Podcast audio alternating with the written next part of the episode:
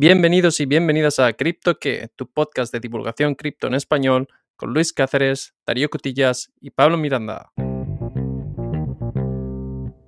Hola Pablo, ¿qué tal? ¿Qué tal Darío? ¿Todo bien por aquí? Muy bien, pues resurgiendo de las cenizas, que se dice, que llevo ya unos cuantos podcasts sin aparecer, ¿eh? Ya te pedían, te estaban reclamando por aquí. Ya estás de vuelta, por fin. No lo creo, no lo creo, pero bueno, vamos a ver, eh, vamos a ver si, si podemos eh, cumplir las expectativas que puedan existir, si es que hay. Por supuesto. ¿Qué, nos vienes a contar hoy? Hoy has preparado tú un proyecto, que hacía tiempo que no traíamos un proyecto además. Así que tengo ganas de que nos cuentes. Sí, sí, últimamente han sido muchas entrevistas y mucha actualidad. Mira, eh, llevábamos un tiempo que, que, varias personas nos habían pedido que hablásemos de IOTA, así que he decidido echarle un vistazo. Eh, la verdad es que es un proyecto bastante grande y a lo mejor daría para dos episodios, pero bueno, he hecho lo que he podido con, el tiempo que dispongo. Y, nada, si te parece, empezamos a, aquí a comentar de qué se trata esto. Por supuesto, podemos hacer hoy una introducción, lo vemos de forma superficial y si, oye, si le gusta a la gente, vamos, vamos a lo profundo. Muy bien, pues vamos a ello. Empezamos por eh, la pregunta del millón. La de siempre, ¿qué es y qué problema resuelve? muy bien, muy bien. Veo que no se han olvidado las preguntas eh, básicas de nuestro podcast. Vale, pues a ver, eh, IOTA es una plataforma de smart contracts para gestionar pagos y transacciones entre dispositivos conectados a Internet. ¿Vale? Y utiliza una criptodivisa llamada MIOTA, o sea, M-I-O-T-A. Eh, hasta aquí no te suena nada distinto, pero voy a recalcar una cosa. IOTA es una tecnología de ledger distribuida, pero no una blockchain. Vale, aquí me ha saltado la primera alerta. explícanos esto. Vale, a ver, bueno, el ledger ya sabemos que es un libro de cuentas, ¿no? Distribuido significa que la información no está solo en un ordenador, sino que está en muchos eh, ordenadores. Y que esa información está eh, repetida en todos estos sitios. Entonces, ¿por qué no es un blockchain? Bueno, pues porque hay distintas formas de conseguir distribuir información. O sea, tú puedes crear sistemas distribuidos que no sean un blockchain. Un blockchain es una de esas posibles formas de hacer un libro de cuentas distribuido. Y IOTAS no utiliza una cadena de bloques. Lo que tenía de particular la cadena de bloques es que cada bloque, que digamos agrupa un, conjunto de transacciones, tiene una referencia al bloque anterior o a la identidad del bloque anterior y entonces se conforma una cadena de bloques por, esta propiedad. Pero hay distintas formas de estructurar información, distintas topologías que se llama. Y eh, IOTA utiliza una Em, una forma de, estructurar la información que se llama DAG, que en inglés significa Direct Acyclic Graph, ¿vale? Y eso en, español sería un grafo direccionado a cíclico. Y este, este mecanismo de organizar la información ellos lo llaman Tangle. ¿Vale? ¿Te ha quedado claro? Vale. Bueno, me ha quedado más o menos. Necesito explicaciones, pero hasta el momento Bien, vamos bien. Ahora eh, te voy a pedir que nos expliques qué es esto, este último concepto que has nombrado del, del DAG, el Direct Acyclic Graph, porque creo que aquí es donde está la chicha de este proyecto, ¿no? Vale, a ver, en realidad es más fácil de lo, de lo que puede parecer. Un grafo, como hemos dicho, es una forma de estructurar información. Entonces, ponte, por ejemplo, que estás creando una base de datos para Facebook o para Twitter o para LinkedIn, ¿vale? Pongamos por ejemplo LinkedIn. Y ahora imagínate que estás creando, eh, estás almacenando información sobre quién recomienda a quién. Pues, por ejemplo, fulanito recomienda a fulanita. Fulanita recomienda a Pablo. Pablo recomienda a Luis. Y Luis recomienda a fulanita. ¿Vale? Esta información estructurada de esta forma, que te la puedes imaginar como, como círculos, con, cada persona, eh, con el nombre de la persona en, cada círculo, y luego flechas que van de, una, de, un, círculo al otro, diciendo recomienda a, ¿no? Es, eh, pues esto conforma un, un, grafo, ¿vale? Y en este caso, el ejemplo que te he dado es un grafo sin ninguna restricción. Porque, por ejemplo, tú recomendabas a Luis y Luis recomendaba a fulanita, pero fulanita recomendaba a, ti, te recomendaba a ti, ¿vale? Esto sería un grafo eh, cíclico, porque se produce un ciclo. Empiezas, coges a, Pablo y, puedes volver a Pablo eh, siguiendo los caminos del grafo, ¿vale? Em, eh, y, en este caso, em, por ejemplo, si añadimos que además Luis también te recomienda a ti, sería un grafo eh, adireccional o bidireccional, no sé cuál es el, término correcto. Eh, pero básicamente la idea es que tú recomiendas a Luis y Luis te recomienda a ti. O sea, puedes navegar de, ti a Luis y de Luis a ti. Hmm. Bueno, pues si ponemos restricciones al, grafo y decimos cosas tipo solo se permite avanzar en una dirección, no puedes volver nunca a, la, misma persona, eso sería un grafo acíclico, ¿vale? Y si pones la restricción de que eh, la persona que tú recomiendas no te puede recomendar a ti, eso formaría un grafo direccionado. Entonces, esto es un grafo acíclico direccionado. Vale. Se ha, entendido el tema de los grafos. Muy bien. Pero yo quiero llegar a entender cómo se aplica esto en Jota. Eh, ¿Para qué nos has contado todo esto? Es lo que quiero llegar a saber. Porque me gusta a mí explayarme en estas, eh, en estas cosas y porque he trabajado en el pasado para, para una empresa que, que, hace un motor de base de datos de tipógrafo. Pero bueno, eh, aparte de eso, porque, bueno, el, proyecto de IOTA, que, que nace un poco enfocado al sector del Internet of Things, ahora lo recordamos un poquito qué era esto, Em, bueno, pues se plantea desde un primer momento que, las redes eh, blockchain mm, van a sufrir problemas de escalabilidad debido a que existe esta secuencia de, esta forma secuencial de, organizar la información.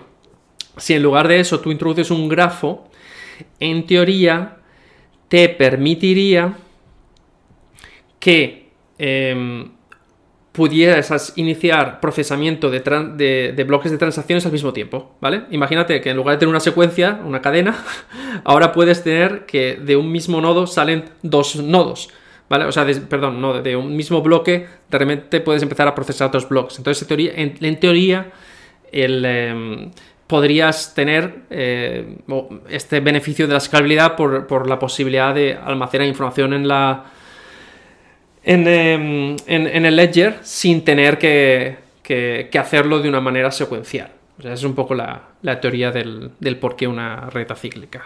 Claro, pero además si lo he entendido bien, eh, con este sistema puedes crear un crecimiento exponencial de la escalabilidad, ¿no? Bueno, eso todo hay que tenerlo. Esto es en la teoría es la red debería ser capaz de hacer esto. Luego vas a poder tener limitaciones de hardware, de procesamiento de la información, etcétera, etcétera. Pero bueno, es un poco la, idea fundamental. O sea que, que, ese, es, la supuesta, el supuesto planteamiento. Bueno, interesante, interesante. Vale. Eh, y te comentaba que, que, IOTA nace, principalmente, volviendo al tema de qué problema resuelve, eh, el objetivo de IOTA es permitir que los propietarios o sea, los, por ejemplo, tú, que tienes un dispositivo em, IoT, ¿vale? Ah, por cierto, perdón, hemos recordado lo que es el Internet of Things, que bueno, es este entendimiento de una sociedad permanentemente conectada con millones de dispositivos que intercambian información entre unos y otros, ¿no? Eh, entonces, en este mundo de, dispositivos conectados, piensa smartwatches, eh, teléfonos, eh, frigoríficos, lavavajillas, hoy en día todo empieza a estar conectado, em, pues se necesita intercambio de información. A lo mejor mm, tú quieres que el frigorífico se comunique con eh, Amazon y cuando vea que te falta leche, pues que, bueno, con Amazon no, perdón, con, el Mercadón en este caso, o el, supermercado que haya en vuestros, eh, en, vuestros eh, en vuestras localidades, y pedirá entonces un paquete de leche para que tú no te tengas que preocupar, ¿no? Imagínate que, que eso es así. Pues todo esto requiere procesado de información requiere infraestructura para poder eh, hacer toda esta comunicación. Y el planteamiento de IOTA es convertirse en una infraestructura abierta, es decir, sería una red distribuida no permisionada, que cualquier persona puede participar. Si tú estás creando un smartwatch, puedes ir, usar IOTA eh, para, para, como infraestructura para, para, almacenar tu información. Y además de eso, querían eh, o quieren poder dar la posibilidad a los eh, propietarios de los dispositivos, o sea, a ti, por ejemplo, de tener la oportunidad de monetizar la información que almacenas. Es decir, si tú tienes un smartwatch y el smartwatch te está, está almacenando información sobre tus eh, eh, latidos por minuto, edad, etcétera, etcétera, a lo mejor tú quieres, a cambio de dinero, compartir esa información y, digamos, ser el propio mm, poseedor de, de, tu información y decidir lo que quieres hacer con ella. Entonces, eh, bueno, por eso es el, tema de crear una economía en torno a todo el sistema de... a, todo el ecosistema de dispositivos interconectados en, este mundo del Internet of Things. Bueno, es un incentivo interesante para el usuario. Eh, aquí te voy a preguntar, no sé si tienes la respuesta, igual te pillo aquí, pero ¿esta monetización sale de la propia fundación de IOTA o sale de empresas que colaboran con ellos? Mm, la verdad es que me pillas porque no tengo. Eh, al ser una tecnología que no está, digamos, eh, en uso real ahora mismo, por lo que yo he podido entender, em, no tengo esa información y aparte no, he indagado por esa parte. Em, es interesante, para, para la segunda parte lo dejamos. Pero me imagino, así sí podemos especular un poco, que, claro, en un mercado hay quien vende y hay quien compra, pues habrá participantes de la red que estén interesados en acceder a esa información y tú, que eres el poseedor de esa información, a lo mejor puedes eh, eh, de alguna forma vender esa información. Pero no sé hasta qué nivel de desarrollo esto se ha, hmm. se ha, se ha llevado. Mira, pues esto nos viene muy bien porque te quería comentar también, he estado indagando un poquito. Sí. Y he visto bastantes colaboraciones grandes de IOTA Sí. Sí que es verdad que en todas se critica que ellos los llaman colaboraciones, pero no acaban de lanzar un proyecto real con ellos. Ajá. Entonces, te voy a dar algunos nombres que te van a sonar. Tenemos Volkswagen, Jaguar, Bosch, eh, Deutsche Telekom y hasta Microsoft. Pero aquí es lo que te comento, que Microsoft salió a decir que esto no era una colaboración y que simplemente estaban en conversaciones para ver cómo podían aplicar esto al mercado de datos. Hmm. Pero bueno, desde la Fundación IOTA lo llaman colaboración y aquí es donde vienen las críticas. Pero bueno, tenemos grandes nombres sobre la mesa, eso sí, que no se le puede quitar. También he escuchado interés por parte de, IBM, por ejemplo, y sí que te voy a dar un, un dato real hay eh, un, proyecto europeo que se llama... Eh, oh, espérate que se me ha perdido el nombre. Em, se llama EB...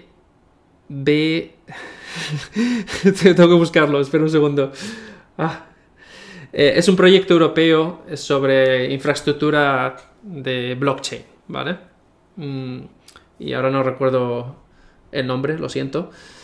Pero em, este proyecto europeo que imagino que estará financiado por fondos públicos, porque es un, proyecto de la, Comisión eh, Económica Europea, eh, seleccionó en 2021 a em, eh, siete, empresas para diseñar una tecnología de ledger distribuida eh, para crear esta red europea de servicios e infraestructura blockchain. ¿Vale? Un futuro en el que los, por ejemplo, los países pueden intercambiar datos a través de esta, de esta tecnología de ledger distribuida. Caso que me puede venir así en mente, por ejemplo, imagínate el pasaporte COVID. Eso es un ejemplo perfecto de cómo gestionar, eh, o sea, de, un, sitio donde una tecnología de ledger distribuida eh, te podría facilitar las cosas porque permitiría de, repente a todos los gobiernos de, Europa acceder a la información de quién está vacunado y quién, no, ¿vale? Sin tener que ir con el, con esto impreso y todas estas eh, movidas. Em, vale, y en 2022, a principios de este año, eh, se, sabe que IOTA pasó a la segunda fase, en la que se pasó de estos eh, siete participantes o competidores a cuatro. He intentado buscar datos sobre si ha habido alguna decisión, pero no he encontrado nada. Entonces sí que hay cierto interés, al menos eh, institucional, por este proyecto IOTA. Ahí te lo dejo. Quizás sigue, sigue en desarrollo. Estaremos al tanto a ver si salen noticias nuevas. Porque sí que cuando entran las instituciones y demás, es cuando, cuando la cosa se pone seria. Así que Dato, dato importante, oye. ¿Qué te parece si me comentas un poco el tema de los. el toma del token? Hemos dicho que se llama MIOTA. Me interesaría saber eh, cómo, cómo ha vivido todo este bueno, 2022. Pues, no, no tenemos sorpresas. Lo ha vivido como el resto del mercado. Ha habido una, una matanza, pero bueno. Eh, es, lo, es, lo, normal. Al final es lo que estamos acostumbrados por el. No sé si decir el 100%, pero el 99% de tokens. Eh, nada, pues IOTA tiene un máximo histórico de 5.4 dólares en 2017. Hace tiempo ya que no llega a esas cifras. Y bueno, a día de hoy lo tenemos en 20 centavos de dólar, que sí que se queda muy lejos de, esos máximos. Pobres los que compraron en el uh, all time high. Estarán ahí atrapados. Eh, sí que es importante el hablar del supply, que bueno, está en circulación el 100% del supply. Es hmm. bastante interesante ese dato. Eh, son 2000, cerca de los 2.800 millones de tokens, que son muchísimos. Y bueno, actualmente tenemos un market cap de 566 millones de dólares. Eh, solo posiciona en el ranking 67, que bueno, no está nada mal. Top 100, top 100. Sí, no, llegó a estar además. A mí me suena que esto llegó a estar top 20 o algo así. Sí, llegó a subir bastante, sí. Sí que recuerdo yo haberlo visto bastante alto en, las, en los rankings en el pasado. Exacto. Sí, pero bueno, la verdad es que en cuanto a, a precio, capitalización y demás, sin sorpresas, pues básicamente vemos prácticamente el mismo comportamiento en, todos los proyectos. Correcto. Bueno, pues con estos datos eh, económicos aprovecho para comentarte un poco dónde podrías guardar los tokens si es un proyecto que te interesa y decides eh, comprar un poco de esto. Y mm, bueno, ahí hay una aplicación que es el wallet oficial que se llama Firefly. Y esta aplicación también es compatible con el Ledger Nano. Así que tenemos tanto software wallet como hardware, eh, wallet. Y hasta donde yo sé, las principales plataformas como Binance eh, permiten el trading con este, con este token. Así que eso es lo que, lo que necesitamos saber. Sí, lo tenemos. Yo te has conocido, lo tenemos prácticamente en todas partes, así que no, no, hay problema por ello. Oye, vamos a pasar a. Esto lo hemos comentado fuera de cámaras. Y el que nos parece la parte más interesante de este proyecto, que son las críticas. ¿Qué nos tienes que comentar por aquí, Darío? Pues sí, es que ha sido un proyecto con, eh, con una historia así un tanto convulsa porque al parecer ha habido distintos problemas técnicos debido a la, pues, a la tecnología que han desarrollado, a los algoritmos, etc. Por ejemplo, hubo una, un ataque de, de phishing em, que resultó en el robo de 3,94 millones de dólares. Hay que decir que un, ataque de phishing no tiene por qué ser exclusivamente un problema de la red, Em, es a veces también responsabilidad de los usuarios, que son menos eh, cautos de lo necesario, pero bueno. Em, también se han producido otros tipos de, de descubrimientos. Eh, un equipo del eh, MIT encontró una serie de vulnerabilidades en lo que es la función hash em, que utiliza IOTA, y esta función hash se llama CURL. Eh, una función hash es, digamos, un algoritmo que convierte una secuencia de bytes en una secuencia de bytes más corta, es, digamos, la forma de firmar digitalmente em, los bloques, por ejemplo. Y cuando estos algoritmos, la idea es que, bueno, que sean relativamente eficientes para que no pierdan mucho tiempo en computar este, esta cadena corta, pero se supone que pequeñas variaciones de los datos de entrada deberían generar mucha variación en, los datos de salida. Y, y bueno, el, el problema que encontró este equipo del MIT es que distintos inputs daban lugar al mismo hash. Y esto, es- esto se llama colisión, y esto es un problemón. Es como, em, como si yo, de repente, tuviese una forma de con otra em, clave privada acceder a tu clave pública, ¿vale? Esto sería la analogía. Y bueno, esto fue parcheado, entonces este- esta vulnerabilidad se ha, se ha solventado. Pero bueno, es, digamos, claro, todas estas pequeñas cosas eh, restan credibilidad de vez en cuando a los proyectos. em, y, y bueno, luego también ha habido críticas por parte de del eh, el dios de la, de las redes blockchain, Vitalik eh, Buterin, El dios del blockchain. que ha arrojado sus dudas sobre la habilidad de estas estructuras eh, de tipo grafo para resolver los problemas de escalabilidad de las eh, tecnologías de ledger distribuidas. Eh, fíjate que siempre digo tecnología de ledgers distribuidas para no decir blockchain, porque esto no es un blockchain.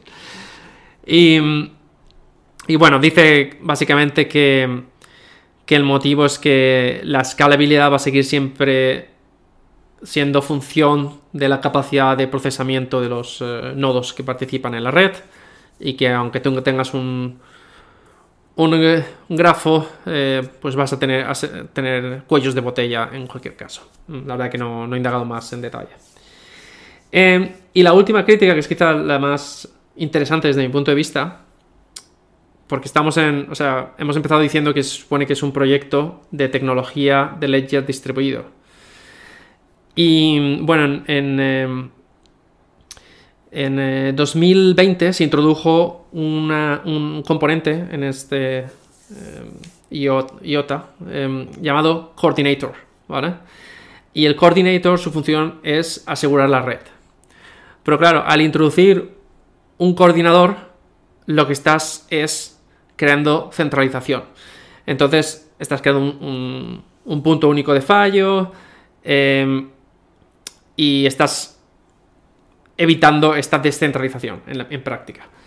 Entonces se creó esto, pero luego, un poquito más adelante, se hizo un plan para deshacerse de este coordinador. A veces tomas una decisión de este tipo, de decir voy a introducir este coordinador porque te permite resolver el problema que tienes hoy para poder seguir avanzando en el desarrollo de la red y dices, bueno, ya, ya resolveré más adelante el, eh, este problema de la centralización.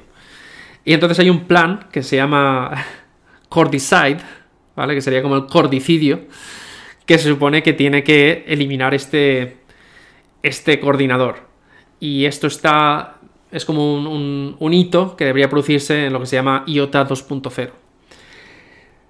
Eh, por lo que he podido entender, a día de hoy, este cordicidio no ha sucedido. Es decir, es una cosa que todavía no está, con lo cual todavía tenemos esta función del coordinador. Y también, por lo que he podido entender, eh, ha habido numerosos retrasos, o sea, numerosos eh, momentos en los que se ha dicho, ah, el cordicidio va a suceder tal fecha, y luego no se producía porque había retraso en el desarrollo, otros problemas técnicos, etcétera, etcétera, etcétera.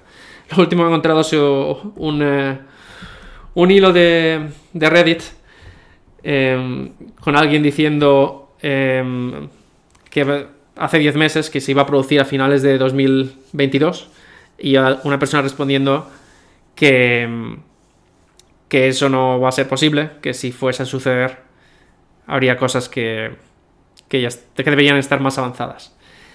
Y el tema es que oficialmente no se publica más información sobre este cordicidio, con lo cual no sabemos, o, o al menos yo no he encontrado, cuándo se va a producir. Hubiese sido interesante hablar con alguien que conozca el proyecto en más detalle, que es una cosa que, que he intentado, pero no he recibido respuesta, desgraciadamente. Bueno, a ver si para la segunda parte podemos traer a, algún experto en el, en el proyecto. Pero bueno, creo que lo que está claro es que este cordicidio del, del que hablamos eh, es positivo para el proyecto. Así que, bueno, esperemos que esté en desarrollo y que tengamos noticias pronto, ¿no? ¿Sí? Y si te parece, eh, podemos eh, hacer aquí un, un final del episodio, pero te voy a preguntar, como solíamos hacer, pulgar arriba o pulgar abajo o pulgar en medio. Mm, Aquí nos, es que nos cuesta mucho dar pulgar arriba a nosotros. ¿eh? ya lo sé. Voy a dar un pulgar en medio, pero tengo que decir que es un proyecto que me parece interesante. Mm. Eh, sí que le saco, bueno, estas críticas que has comentado y además el tema de que todavía no se esté aplicando realmente al, al día a día. Pero, pero me parece un proyecto interesante. ¿Qué opinas tú? Eh, Pues yo estoy más o menos en una posición similar. Le veo interés desde el punto de vista de, del valor que intenta aportar. Veo que tiene un espacio. Veo que además compite en un terreno un tanto distinto al, desviarse de, de los proyectos blockchain, utilizando su propio mecanismo, o sea, su propia forma de almacenar la información, etcétera. Eh, pero sobre todo el- mayor interés que le veo es quizá que parece haber cierto apoyo institucional. Y eh, claro, no se tiene por qué convertir en la tecnología adoptada por usuarios, pero a lo mejor si las empresas necesitan una tecnología de leche distribuida, a lo mejor puede acabar siendo esta. Em, para, digamos, este, este eh, ámbito del Internet of Things. Entonces, en ese sentido sí que me parece interesante. Sí, es, es importante porque muchas veces eh, repelemos o odiamos a todo lo que sea Estado, instituciones y demás, pero sí que es verdad que cuando entran este tipo de, de jugadores, de, de peces gordos, el proyecto se puede llevar a otro nivel. Entonces, sí que es interesante ese punto. Exacto. Así que bueno, ahí lo dejamos. Em, yo espero que os haya gustado este resumen. Y ya me dices tú, Bueno. Pablo. Bueno, si ha gustado, traeremos una parte más en profundidad. Le, le- le ponemos deberes a Darío y que nos traiga un, un análisis más profundo. O intentaremos contactar con, con alguien, con algún experto, oye, a ver si nos hacen caso. Exacto. Bueno, pues em, como siempre, si tenéis dudas o preguntas, podéis escribirnos a Pablo. Preguntas, preguntas arroba criptoque.com Muy o bien. en Twitter barra baja criptoque. Estamos ahí activos siempre. Perfecto. Muchas gracias. Hasta la próxima. Adiós. This episode is brought to you by Shopify. Forget the frustration of picking commerce platforms when you switch your business to Shopify, the global commerce platform that supercharges your selling wherever you sell. With Shopify, you'll harness the same intuitive features, trusted apps, and powerful analytics used by the world's leading brands. Sign up today for your $1 per month trial period at shopify.com slash tech, all lowercase. That's shopify.com slash tech.